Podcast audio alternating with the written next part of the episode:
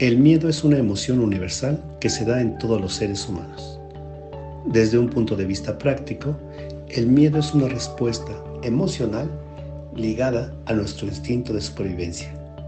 El miedo es normal sentirlo, experimentarlo, pero no es sano pensar en todo momento en el coronavirus y con ello experimentar durante gran parte del día esa sensación de temor y de ansiedad porque entonces ese sistema de protección física que es el miedo termina comprometiendo nuestra salud mental con problemas, por ejemplo, de ansiedad, ataques de pánico, trastornos obsesivo-compulsivos o incluso conductas paranoicas.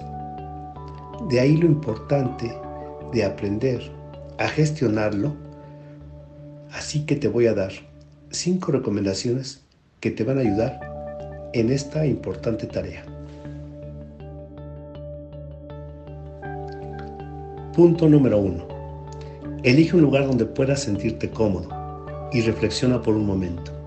¿Qué estoy sintiendo? ¿Por qué siento lo que siento? Este par de sencillas preguntas te ayudarán a conectar tus pensamientos con tus emociones, dándote la oportunidad de reconocer tu miedo y su posible causa, ayudando con ello a afrontar de mejor manera tu toma de decisiones. Punto número 2. Para todos es importante hablar de cómo nos estamos sintiendo, pero hablar todo el día o continuamente del número de infectados, el número de muertes, no hace otra cosa más que alimentar el miedo.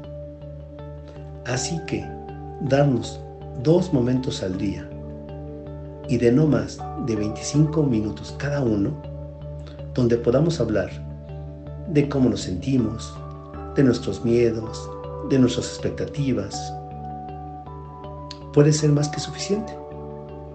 E intentar que durante el resto del día hablemos de cualquier otro tema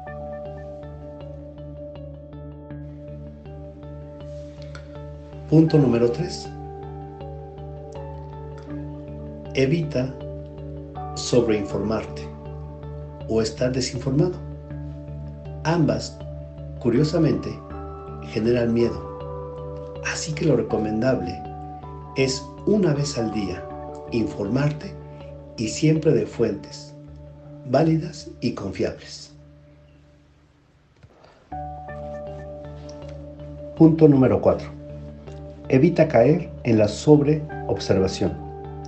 Estamos encontrando que hay personas que al día a día se checan la temperatura unas 10 veces y se revisan constantemente la garganta para detectar si está inflamada. Incluso están repasando cada parte de su cuerpo para ver si hay algún dolor que por estar distraídos no habían alcanzado a percibir. Todo esto que está generando que los pensamientos de duda la empiezan a invadir. Por ejemplo, ¿será que me estoy checando adecuadamente la temperatura? ¿Será que por mis nervios o será que mi miedo ya no me está permitiendo percibir adecuadamente mi cuerpo y estoy ignorando algún síntoma? No es dejar de observarte por completo, sino más bien Aquí la recomendación es establecer un tiempo al día donde por un máximo de 15 minutos puedes observar todo tu cuerpo y detectar si presenta algún síntoma, algún cambio que debas tomar en cuenta. Punto número 5. Aprende a reformular tus pensamientos.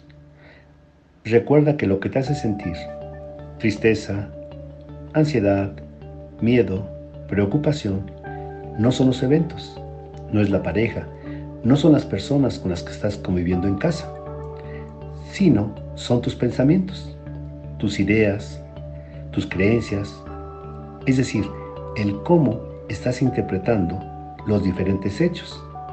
De ahí lo importante, el aprender a no sobredimensionar las situaciones y tratar de pensar de forma positiva sin caer en un falso optimismo. Trata de ser lógico. Analiza si las frases que te estás diciendo son coherentes. Observa si en ellas cabe alguna contradicción. Sé realista. Pregúntate, ¿cuáles son las pruebas que tengo de que lo que creo existe? ¿Qué experiencia me lleva a esta conclusión? Y lo más importante, ¿qué me hace pensar que siempre sucederá igual?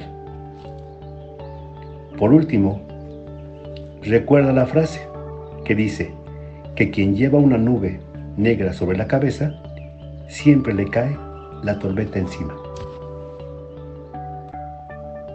Espero que estas recomendaciones sean importantes y útiles para ti en este complicado momento que estamos viviendo, sabiendo lo importante que es aprender a cuidarnos muy bien por fuera, pero también de forma interna. En el Instituto Mexicano de Psicología, además de ofrecer cursos y diplomados, también contamos con un equipo de profesionales en la salud mental especializados en el manejo de situaciones de crisis y afrontamiento.